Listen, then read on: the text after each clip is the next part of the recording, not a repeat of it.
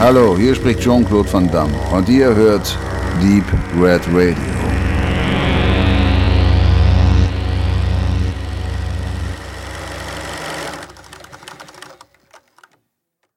Michael Ballhaus Director of Photography. 360 Grad im Fokus. Von Fassbinder bis Scorsese.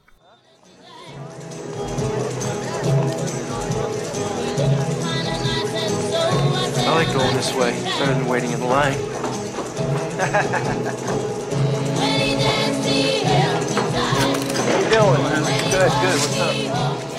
Henry möchte seine neue Flamme beeindrucken.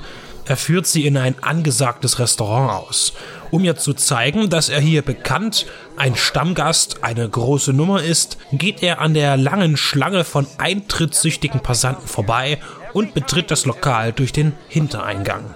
Sie gehen durch die Küche, in der unzählige Köche und Hilfsarbeiter hektisch das Abendessen zubereiten und den gesamten Backstage-Bereich des Etablissements, in dem es hoch hergeht. Sie werden begrüßt, Smalltalk hier, ein Späßchen da und immer geht es weiter durch die engen Gänge bis in den großen Saal, wo sogleich ein Tisch für Henry und seine attraktive Begleitung vor der Bühne, auf der ein Komiker einen Witz über seine Ehefrau zum Besten gibt, aufgestellt wird.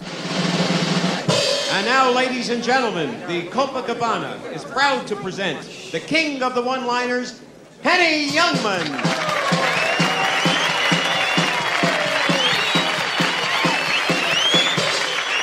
How are you all? I'm glad to be here.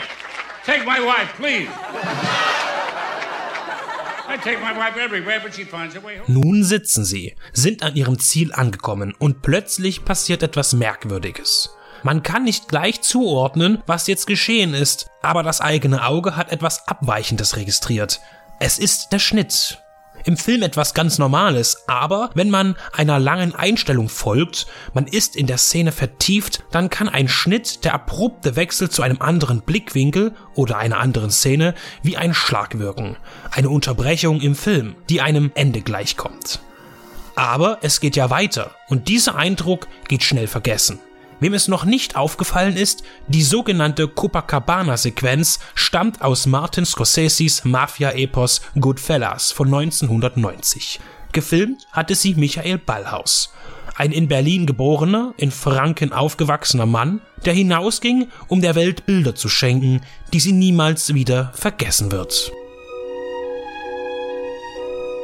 Die Namen von Schauspielern sind allgegenwärtig. Sie tauchen groß auf den Plakaten von Filmen auf. Ihre Gesichter sind in der Popkultur verankert. Außerhalb der Kinos vertreten sie große Konzerne, machen Werbung für Autos, Parfums, Uhren und Erfrischungsgetränke und vieles mehr. Wenn man als Regisseur am Namen zugeordnet werden kann, dann heißt man Steven Spielberg, Quentin Tarantino, Ridley Scott oder vielleicht noch David Lean. Ein Film von Jerry Bruckheimer. Aha. Aber ist er jetzt Regisseur, Produzent oder Drehbuchautor? Selbstverständlich kennen Menschen, die sich für Filme interessieren, mit all den Namen aus. Sie wissen, wer dahinter steckt und was sie vollbracht haben. Aber bei der breiten Masse hört es eben nach George Clooney, Brad Pitt oder Julia Roberts auf. Die Zünfte vom technischen Personal trifft es da noch härter, denn sie haben keinen Glamour, obwohl sie es sind, die ihn auf die Leinwand zaubern. Einer jener Zauberer ist der Kameramann. Wissen Sie, wer Bill Pope ist? Oder Andrei Bartkowiak, Adam Greenberg und Janusz Kaminski? Bill Pope wird gern im düsteren Kino gebucht. Er fotografierte Darkman, Army of Darkness, die Matrix-Trilogie, aber auch den Teenie-Hit Clueless. Bartkowiak filmte Falling Down, Species im Auftrag des Teufels oder Speed von Jan de Bond, der selber hinter der Kamera anfing und Stopp langsam und Jagd auf Rote Oktober einfing. Adam Greenberg war der erste Kameramann, der eine Millionengage für seine Arbeit erhielt. Das war Terminator 2, Tag der Abrechnung. Greenbergs polnischer Landsmann Janusz Kaminski drehte viel für Spielberg, zum Beispiel Schindlers Liste und der Soldat James Ryan. Das ist nur ein Auszug aus einem langen Register von Künstlern, Kollegen von Michael Ballhaus, deren Namen weniger fallen, wenn man von Filmen spricht, an dem sie beteiligt waren. Ja, die Kamera war gut, aber wer dafür verantwortlich ist? Egal. Selbstverständlich ist im Idealfall der Regisseur derjenige, der den Look seines Werkes bestimmt. Aber der Mann oder die Frau an der Kamera ermöglichen ihn oder kreieren ihn selbst, wenn der Regisseur sich vorwiegend für die Dialoge und die Interaktion der Charaktere interessiert. Ballhaus ist immer einer gewesen, der nicht unbedingt seinen Stempel aufdrücken wollte, sondern dem Regisseur immer den Vortritt gab. Andererseits gab er auch an, nie mit Clint Eastwood arbeiten zu wollen, da er seinen Leuten an der Kamera zu wenig Freiraum ließ. Aber das war eine der wenigen Ausnahmen. Er war Berater, schilderte seine Ansicht über eine Szene, machte Vorschläge. Er fing aber nie einen Streit an, sondern gewährte. Meistens war sein Ratschlag aber willkommen und wurde umgesetzt. Manchmal, in Einzelfällen, wurde seine Optik im Schnitt aber wieder entkräftet. Beispielsweise bei Departed, einer seiner letzten großen Filme. Neben Karl Walter Lindenlaub gibt es aktuell keine wirklich bekannten deutschen Cinematographer, die im internationalen Filmgeschäft einen Ruf genießen. In der Vergangenheit, von 1910 bis 1950, war es Karl Freund, der sich in den USA behaupten konnte, aber damals gab es auch wesentlich mehr Deutsche in der Traumfabrik. Schließlich waren es überwiegend Europäer, die das Filmgeschäft dominierten und ausbauten. Ballhaus kam Anfang der 80er Jahre nach Amerika als Gast. Er kehrte immer wieder nach Berlin zurück, wurde nie sesshaft in den Staaten. Bevor er 1982 sein US-Debüt mit Dear Mr. Wonderful gab, war er in der Heimat bereits ein Bekannter. Bevor er das wurde, gibt es über Michael Ballhaus aber noch einiges zu erfahren, das vorher gewesen war. Weniger wird in dieser Abhandlung der explizite Stil von Michael Ballhaus ein Thema sein. Es ist eine biografische Betrachtung seines bisherigen Lebens und seiner Stationen in Deutschland und Amerika. Er beherrschte die Action und die Ruhe, war stilltastend und aufbrausend zugleich. Er realisierte lange Fahrten. Selten waren seine Blicke auf eine Szene starr, aber wenn doch, verstand er es, auch in Bewegung zu entschleunigen. Seine 360-Grad-Einstellungen sind legendär. Ob in einer Berliner Wohnung, an Bord eines Flugzeuges oder auf einem Hochhausdach in Boston. Die Kreisfahrt wurde zu einem seiner Markenzeichen. Ein Erkennungsmerkmal. Genau wie seine Vorliebe für Hosenträger. Seine Methoden werden im Verlauf zwar gestreift, aber nicht vertieft werden. Ziel ist es, die beeindruckende Laufbahn eines Mannes zu beschreiben, der in der Welt des Films viel durch den Sucher gesehen und bewegt hat. Geboren wurde er in Berlin am 5. August 1935. Seine Eltern sind Oskar Ballhaus und Lena Hutter. Beide waren Theaterschauspieler und zogen mit dem kleinen Michael 1943 nach Coburg in Oberfranken. Sein Onkel Karl Ballhaus war ein Darsteller beim Film. Er wirkte in kleinen Rollen bei großen Filmen mit. Der Blaue Engel oder Westfront 1918. Im Film M, eine Stadt sucht einen Mörder, ist er derjenige, der Peter Lore mit dem weißen M auf dem schwarzen Mantel zeichnet. Er wuchs also in einer kreativen Umgebung auf. Ab 1948 sollte sich das noch intensivieren, denn die Familie zog weiter ins unterfränkische Wetzhausen, wo sie sich in einem pflegebedürftigen Schloss niederließen und zusammen mit anderen Mimen eine Art Künstlerkolonie begründeten. Michael Ballhaus sprach auch immer wieder von einer Kommune. Die Mitbewohner waren alle Teil des Ensembles vom Theater, was Oskar und Lena dort eröffneten. Der jugendliche Ballhaus mochte die Stücke, die aufgeführt wurden, er selbst war aber nie daran interessiert, auf den Brettern zu stehen. Seine Leidenschaft für Bilder weckten seine Eltern in ihm, als sie ihm einen Fotoapparat schenkten. Er probierte sich aus und es wurde entdeckt, dass er sich gar nicht so ungeschickt anstellte. Er hatte einen Sinn fürs Motiv und wie er es auf den begrenzten Platz des Fotos ästhetisch zur Geltung bringen konnte. Bald lichtete er die Schauspieler bei den Proben ab und erstellte Aushangbilder für die Vorstellungen. Die Schule interessierte ihn nur mäßig, die Frauen dafür umso mehr. Seine Liebeleien führen auch gerne mal zu mittelgroßen Katastrophen, denn den jungen Mann zog es auch zu einer verheirateten Frau hin. Zu seinen romantischen Begegnungen und seiner Jugendzeit äußert er sich umfangreich in der Autobiografie Bilder im Kopf, die Geschichte meines Lebens. Schnell entdeckte er das Kino für sich und durch die Familie hatte er auch Kontakte zur deutschen Filmszene. Als Besucher am Set eines Max Ophüls Films erkannte er dann seine Berufung. Er wollte Kameramann werden. Der Mann hinter dem Kasten fing das Geschehen ein. Für ihn war er der wichtigste Mann vor Ort. Sofort erkundigte er sich, wie man diesen Beruf nur erlernen könne, und er wurde erst einmal gedrosselt. Mach erstmal eine Ausbildung zum Fotografen. Das ist was Solides. Das Ausbildungs- und Studienfach Kamera für den Film gab es zu dem Zeitpunkt nicht. Es war Mitte der 1950er Jahre. Nach zweijähriger erfolgreicher Ausbildung begann er dann als Kameraassistent beim Südwestfunk zu arbeiten und stieg die Karriereleiter immer weiter hinauf, bis er nach sechs Jahren Chefkameramann war. Er filmte Fernsehspiele, die in einem Studio gespielt und live gesendet wurden. Theater aus dem Fernseher sozusagen. In der Zeit lernte er Peter Lilienthal kennen und mit ihm kam er auch an seinen ersten Spielfilm. Bevor er jedoch ganz groß ins Kinogeschäft einstieg, nahm er eine Stelle an der Film- und Fernsehakademie in Berlin an, lehrte dort circa drei Jahre lang, was er wusste und gab seine Erfahrungen weiter. Er merkte aber, dass um anderen etwas beizubringen, er selbst noch nicht genug in seinem Job erlebt hatte. Er ließ sich für einen Kinofilm engagieren, Deine Zärtlichkeiten von Peter Schamoni und Herbert Wessely. Hier lernte er den Produzenten Uli Lohmel kennen und über ihn dann bald Rainer Werner Fassbinder. Eine dramatische Beziehung von Zu- und Abneigung war die Folge und eine ergiebige Schaffensphase. Ballhaus und Fassbinder realisierten gemeinsam 15 Filme. Seine Zeit mit Fassbinder war für Ballhaus voller unterschiedlicher Eindrücke. Einerseits bewunderte er seine Ideen, Vorstellungen und Visionen. Andererseits stieß er sich an seinen Ausbrüchen, hervorgerufen durch immensen Drogenkonsum und emotionaler Unreife.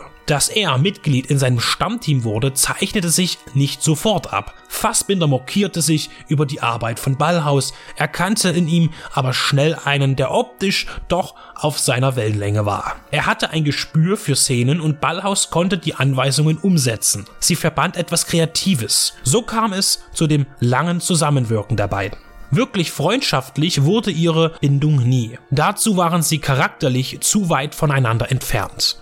Viele, die mit Fassbinder arbeiteten, ob Schauspieler oder im technischen Bereich, beteten ihn an. Sie sahen in ihm ein Genie, etwas, das Ballhaus ihm auch nie absprach, aber sie verehrten ihn als gottgleiches Wesen. Seine Entourage feierte nach Drehschluss die Nächte durch, teils so heftig, dass am nächsten Tag ein pünktlicher Drehstart nicht möglich war. Dieser Truppe schloss sich Ballhaus nie an. Oft ließ er seine Frau Helga und die beiden Söhne zu sich ans Set kommen. Er war nicht der exzessive Typ, zog sich lieber zum Feierabend in den Kreis der Familie zurück. Ein Umstand, den Fassbinder negativ bewertete, aber stets akzeptierte, auch wenn er sich zuweilen unverschämt dazu äußerte.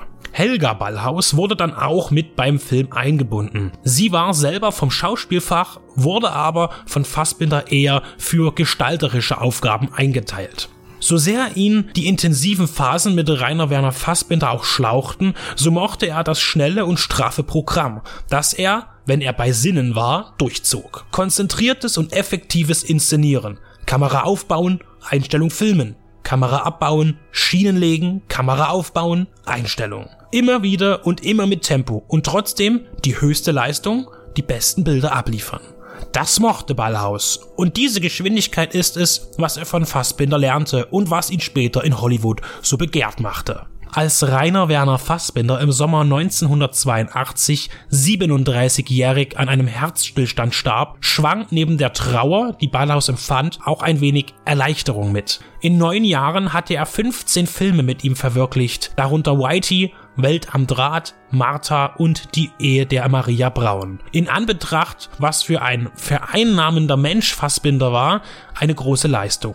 Nun stellte sich ihm die Frage, was ist der deutsche Film eigentlich noch? Für ihn war das deutsche Kino weitestgehend abgestorben.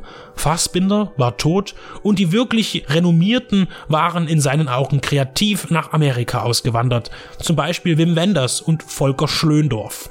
Auch Werner Herzog war im Ausland angesehener als im eigenen Land. So zog es ihm letztlich auch über den großen Teich, um neue Herausforderungen zu finden, sich ihnen zu stellen, neue Visionäre und gern auch schwierige Filmemacher begleiten, um an ihnen zu wachsen.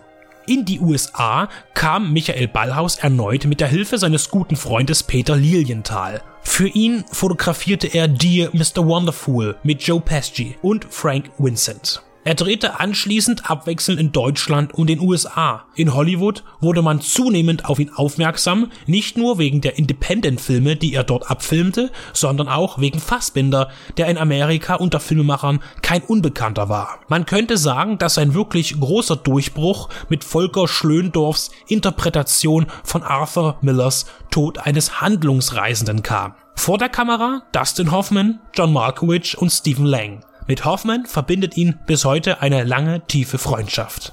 Speziell bei diesem Film sollte er durch seinen Einsatz von Handkameras, die näher an den Personen und ihrer Kommunikation dran waren, auffallen. Ein weiterer und womöglich einer seiner wichtigsten Weggefährten sollte sich alsbald telefonisch persönlich bei ihm melden. Martin Scorsese wollte ihn für die Verfilmung des Buches The Last Temptation of Christ haben, ein Roman von Nikos Kazantzakis, ein umstrittenes Werk, das der katholischen Kirche große Bauchschmerzen bereitete, da eine alternative Lebensgeschichte von Jesus Christus erzählt wird, in den Augen von vielen Christen reine Blasphemie. Der Stoff wurde so heiß und Paramount kuschte und strich den Film vom Produktionsplan. Das Projekt fiel ins Wasser, aber es fand sich schnell eine andere Gelegenheit. After Hours, die Zeit nach Mitternacht, der erste Scorsese Ballhausfilm. Nach Taxi Driver war Scorsese finanziell im Kino nicht sonderlich erfolgreich. New York, New York, Ranking Bull und King of Comedy, alle drei mit Robert De Niro, waren Filme mit höherem Budget. Die Erwartungen der Geldgeber blieben aus, auch wenn beispielsweise Ranking Bull bei den Oscars nicht schlecht abschnitt. Somit war das Kapital für After Hours sehr begrenzt und Scorsese musste sparen, wo es nur ging. Da kam ihm ein talentierter ausländischer Kameramann, der in Amerika noch neu und somit günstig anzuheuern war, sehr gelegen. Der Drehplan war streng und kurz bemessen, Zeit ist Geld. Da konnte Ballhaus mit seinen Erfahrungen, die er bei Fassbinder gemacht hatte, punkten. Damals hatte er bei ihm bis zu 14 Einstellungen am Tag gedreht. Normalerweise waren es um die fünf. Er war es gewohnt, dass an einem so viele Klappen fielen wie an anderen Sets an vier Tagen. Seine Effizienz machte ihn unter den Regisseuren beliebt und sein spezielles Auge für die Szenerie festigte seinen Stand. Mit der Mischung aus Komödie und Thriller konnte After Hours überzeugen, auch an der Kasse, obgleich lediglich die niedrigen Ausgaben das Einspielergebnis in den USA strahlen ließen. In Cannes gab es die Palme für die beste Regie. Es folgte eine Zusammenarbeit mit dem Sänger Prince. Nach dem gefeierten Musikfilm Purple Rain zum gleichnamigen Album gab er dem Folgeprojekt Under the Sherry Moon nicht nur die Bilder, sondern er verstand sich so gut mit dem Rockmusiker, dass er auch teilweise Regieanweisungen gab. Bilder zur Musik einzufangen war für ihn übrigens nichts Fremdes. Ballhaus hatte bereits Ende der 1960er Jahre Jimi Hendrix bei einer Europatournee begleitet und die Konzerte aufgezeichnet. Es sollte ein Dokumentarfilm aus dem Material entstehen, leider gilt dieses bis heute als verschollen. Einen ganzen Film selber zu inszenieren, war aber nie der Wunsch von Ballhaus und er tat es auch niemals.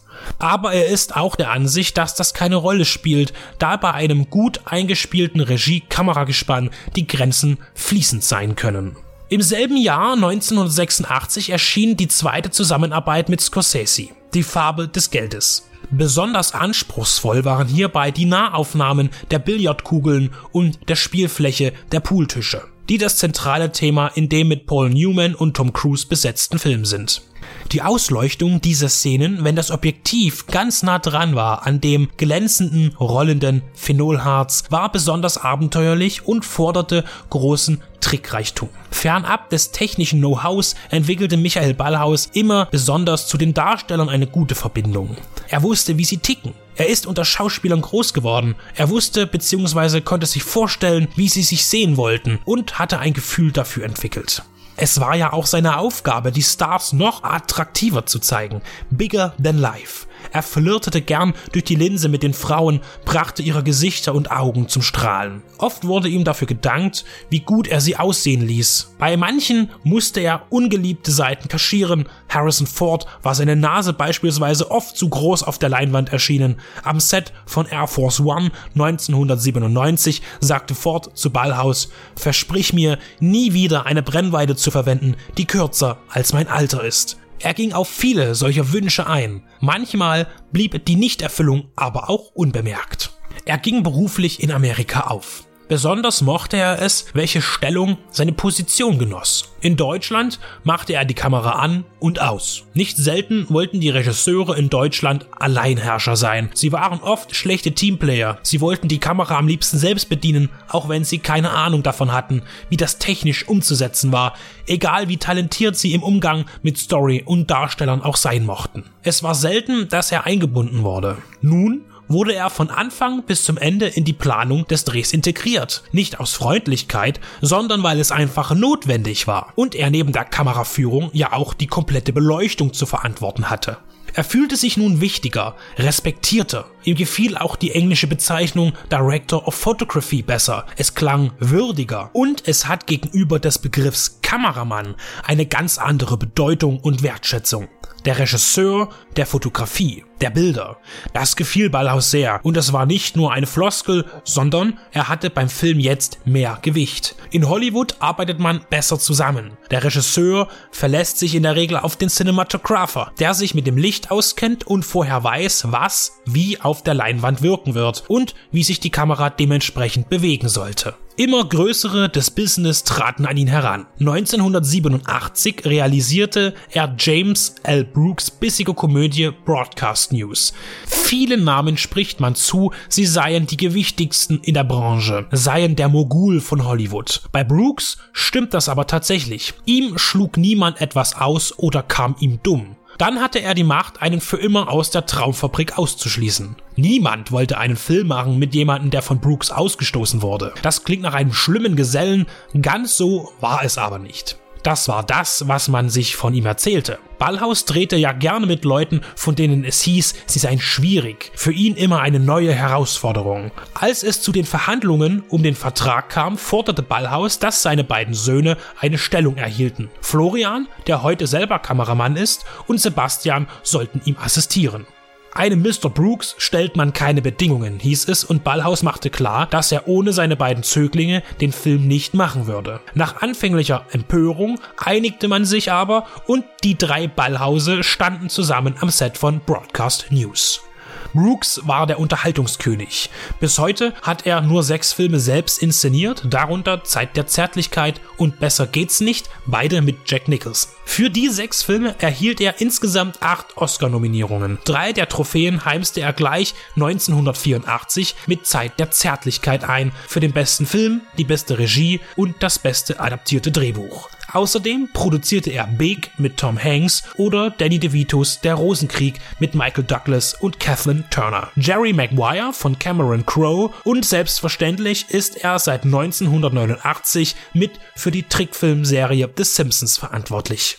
Auch Ballhaus erhielt bei der Arbeit mit Brooks seine erste Oscar-Nominierung. Es wurden noch zwei weitere. 1990 für Die fabelhaften Baker Boys, den er zu einem seiner Lieblingsfilme zählt, und 2003 für Gangs of New York. Gewonnen hat er die goldene Statue jedoch nie. Eitel war er im Berufsleben nicht, aber bei Gangs of New York war er dann doch enttäuscht, dass er leer ausgegangen war, hatte dieser doch besonders viel Anstrengungen gekostet. Nach der überraschend guten Symbiose von Brooks und Ballhaus stand bald das nächste Projekt mit Martin Scorsese an. 1988 verwirklichte er den Film, den man ihn acht Jahre zuvor verwehrt hatte.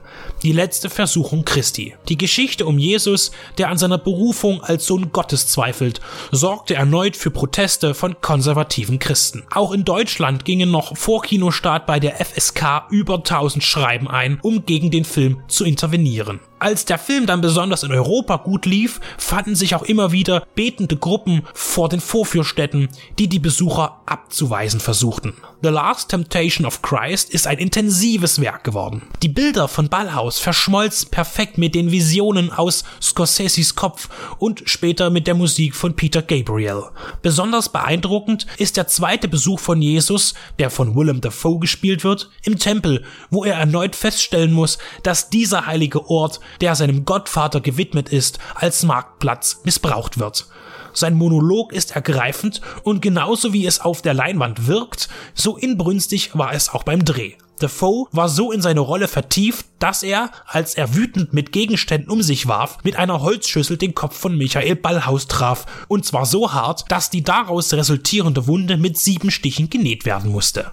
Die Zeit, die ihm am meisten in seiner Karriere abverlangte, war jedoch, als 1989 Goodfellas geschossen wurde. In der Einleitung wurde die Copacabana-Szene beschrieben. Diese dreiminütige Sequenz ohne Schnitt wurde siebenmal gedreht, sagt Ballhaus. Sie war logistisch anspruchsvoll, da während die Kamera Ray Liotta als Henry und Lorraine Braggio als seine Freundin Karen beim Rundgang durch den Club fixierte, hinter und vor ihnen zur gleichen Zeit das Set umgebaut wurde. Der Hintereingang von der Straße in diesen Mafialaden und der Eingang zum Gastraum sind dieselben Durchgänge gewesen. Aber der zeitlich akkurate Ablauf war nicht, was ihn bis an seine Grenze forderte, sondern die Gewaltdarstellung. Er konnte es nie fassen, wenn Scorsese fragte, können wir da nicht mehr Blut verwenden? Aber er wollte diese Rohheit, die Brutalität im Milieu so hart als irgend möglich ausdrücken. Eine weitere schnittlose Sequenz ist, als der gegenüber wohnende Nachbar von Henrys Freundin sich über sie lustig macht, nachdem er gegen sie handgreiflich geworden war. In einem Rutsch überquert Henry wutentbrannt die Straße, geht auf den Schläger zu und prügelt ihn unerbittlich mit den Kolben seines Revolvers nieder. Dann kehrt er um, zurück in das Haus von Karen.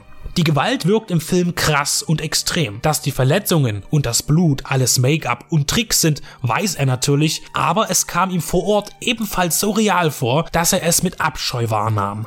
Genauso wie die Exekution eines Barjungen durch Joe Pescis Charakter Tommy DeVito als er ihn nach einer Auseinandersetzung einer Bagatelle direkt ins Gesicht schießt alles fake. Aber bei Ballhaus erzeugte es eine Gänsehaut. Trotzdem ist er stolz auf den Film, findet, dass es der beste Mafia-Film bisher war. Er zeigte die Wirklichkeit und zelebrierte die kriminellen Clans nicht, wie in Brian De Palmas Scarface oder Francis Ford Coppolas Der Pate. Nach Goodfellas drehte er dann optisch sanftere Stoffe. Er schien eine Pause zu brauchen, beziehungsweise Distanz zu den letzten Erlebnissen.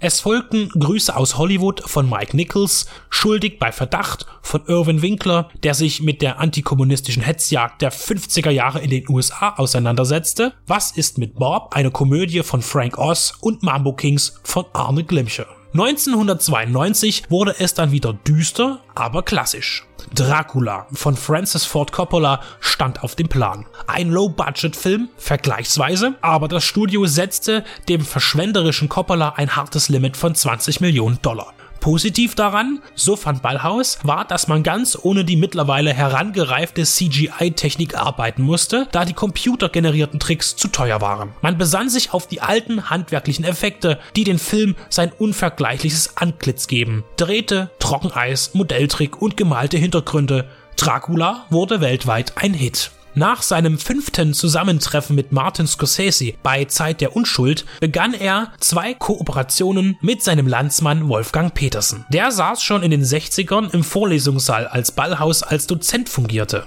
1995 war es Outbreak Lautlose Killer, wo er wieder mal auf seinen Freund Dustin Hoffman stieß. Der Film liegt lose dem Bestseller The Hot Zone zugrunde, der von Richard Preston geschrieben wurde. Nachdem er die Rechte für 500.000 Dollar an 20th Century Fox verkaufte, kam das Projekt nie zustande und der Produzent Arnold Coppelson beschloss, unabhängig von Prestons Reportage über den Ebola-Virus in den USA für Warner Brother eine ganz ähnliche Geschichte zu erzählen. Später lästerte Preston über den fertigen Film, er sei wie der weiße Hai, nur mit Viren. Outbreak ist ein actionreicher Thriller und Hoffman muss Amerika vor einem tödlichen Virus retten.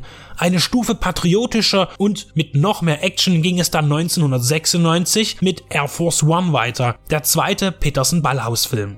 Harrison Ford als Präsident der Vereinigten Staaten tritt in seiner Luftfestung gegen einen kasachischen, terroristisch motivierten Gary Oldman an, der eindringlich und düster den Bösen gibt.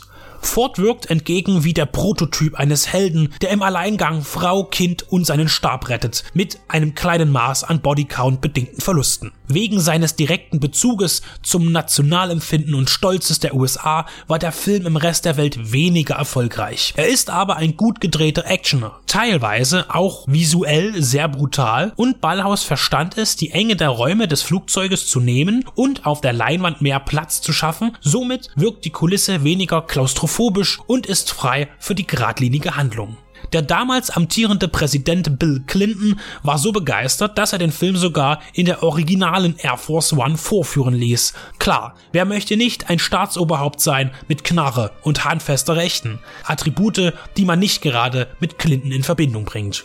Für Barry Levinson drehte er das Jugendgefängnis und Justizdrama Sleepers. Das war zwischen Outbreak und Air Force One und 1998 folgte ein weiterer politischer Film, der an die Karriere von Bill Clinton angelehnt war. Also ganz ohne Explosionen und Schlägereien wie noch kurz zuvor. Primary Colors mit John Travolta und Emma Thompson. Für Emma Thompson empfand Ballhaus eine tiefe Zuneigung. Er war von ihrer Präsenz begeistert und ein wenig in sie verliebt. Auf künstlerischer Ebene.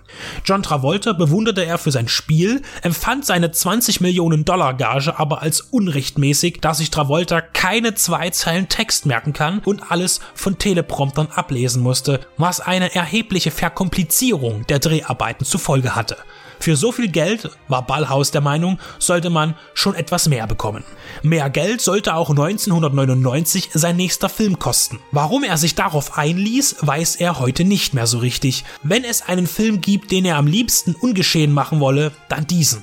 Wild Wild West mit Will Smith und Kevin Klein. Der Regisseur und ehemalige Kameramann Barry Sonnenfeld rief ihn selbst an, um ihn um seine Mitarbeit zu bitten. Sonnenfeld hatte mit der Adams Family und Man in Black vielen wichtigen Leuten in Hollywood einen warmen Geldregen beschert und für sein nächstes Projekt schien man ihn alles zu gewähren, wonach er verlangte. Ballhaus sagte zu und erinnert sich eher negativ an diese Zeit. Sonnenfeld griff ihm zu sehr in seine Arbeit ein, ignorierte seine Ratschläge, aber er ist der Regisseur, also ließ Ballhaus vieles durchgehen, was nicht nach seinem Geschmack war. Beispielsweise die zu nahen Aufnahmen der Gesichter. Wild Wild West, eine Mischung aus Western, Science Fiction, alberner Komödie und Action, sollte am Ende 170 Millionen Dollar verschlungen haben. Es reichte zwar international für einen Finanzausgleich, aber wirklich Erfolg hatte das kitschige Mammutprojekt nicht. Für Michael Ballhaus war das nach eigenen Angaben sein peinlichster Film. Lieber war ihm das nächste Scorsese-Projekt, das in Rom in den Cinecittà Studios verwirklicht wurde. Gangs of New York. In den großen Hallen der italienischen Filmstadt wurden große Plätze und Straßenzüge von Manhattan Mitte des 19. Jahrhunderts errichtet. Ballhaus war überwältigt und der Ansicht, so etwas wird wohl nie wieder mit solchen Aufwand für einen Film gebaut werden. Aus dem Computer ist heute alles günstiger zu haben, aber echte Kulisse bleibt eben authentischer als ein Hintergrund aus dem Rechner. In seiner Autobiografie schreibt er, ich habe Häuser und Straßen gesehen, die nur dazu gebaut wurden, um von mir gefilmt zu werden. Es war ein Highlight seiner Karriere. Es folgten zwei Romantic Comedies, Uptown Girls und Was das Herz begehrt und ein deutsches Projekt, bei dem er die Kamera führte und auch produzierte. Sonntagsluft, inszeniert von Frank Alva Bücheler, aufgenommen im fränkischen Theaterschloss seiner Eltern, ein Theaterfilmprojekt, das ihn zurück in seine Kindheit führte. 70 Jahre.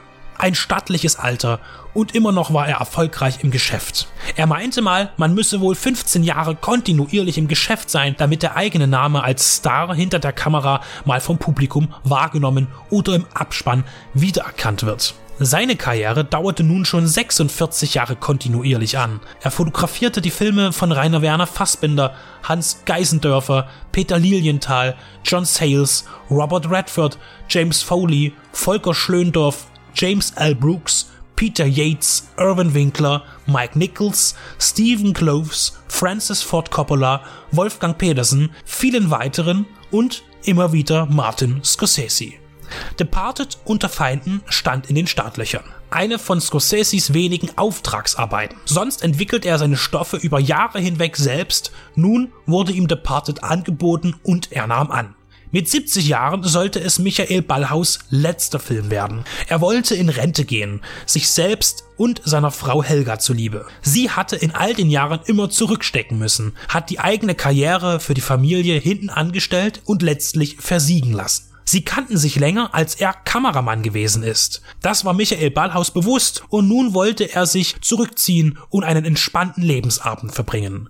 Die Dreharbeiten erwiesen sich einmal mehr als anstrengend, da nichts wirklich nach Plan ablief. Als Scorsese erfuhr, dass er ein Remake zu einem erst vier Jahre alten Film aus Hongkong drehte, verlor er kurzzeitig die Lust. Jack Nicholson inszenierte sich größtenteils selbst, er hatte auch seine eigene Figur des durchgeknallten Mafia-Bosses Frank Costello selbst geschrieben, der die Bostoner Polizei mit einem Maulwurf infiltriert, so wie die Polizei einen in seine Organisation einschleust. Am Ende war auch Ballhaus betrübt, dass seine Aufnahmen im Schnitt weitestgehend demontiert wurden, da Scorsese dazu angehalten wurde, den Film maßgeblich zu kürzen. Am Ende war Ballhaus doch mit dem Ergebnis sehr zufrieden und empfand Departed als würdigen Abgang. Er selbst war zwar nicht für den Oscar nominiert, aber Scorsese, der den Film erst als die schlechteste Arbeit seines Lebens titelte, sich aber versöhnlich zeigte, gewann seine lang ersehnte Trophäe. Nun war er soweit, wollte aus dem Business raus. Zum einen, um mehr Zeit für die Familie zu haben und zum anderen, da sich seit Jahren ein schleichender Prozess bei ihm ereignet hatte, der sein Augenlicht nach und nach einschränkte. Mitte der 90er Jahre suchte er einen Augenarzt auf, er benötigte eine neue Brille. Altersbedingt hatte sich sein Blick verschlechtert, jedoch nicht stark, er benötigte eine Sehhilfe beim Lesen, nicht mehr. Nun stellte der Arzt aber eine harte Diagnose, grüner Star. Er bekam Tropfen, um den Augeninnendruck zu reduzieren. Das half auch eine Weile, aber mit der Zeit war eine Operation unumgänglich. Bei einem Eingriff im Krankenhaus begingen die behandelnden Doktoren einen schweren Fehler und somit wurde alles schlimmer als zuvor. Sie zu verklagen hatte er vorerst im Sinn, aber finanziell stand er nicht schlecht da und ein Zivilprozess hätte ihn zu viel Zeit und Anstrengungen gekostet. Außerdem hätte es die Fahrlässigkeit und den dadurch entstandenen Schaden nicht rückgängig gemacht.